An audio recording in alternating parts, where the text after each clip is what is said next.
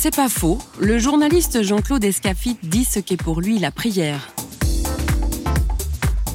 J'ai prié pas plus tard qu'aujourd'hui pour un ami qui est opéré d'un grave problème de cancer.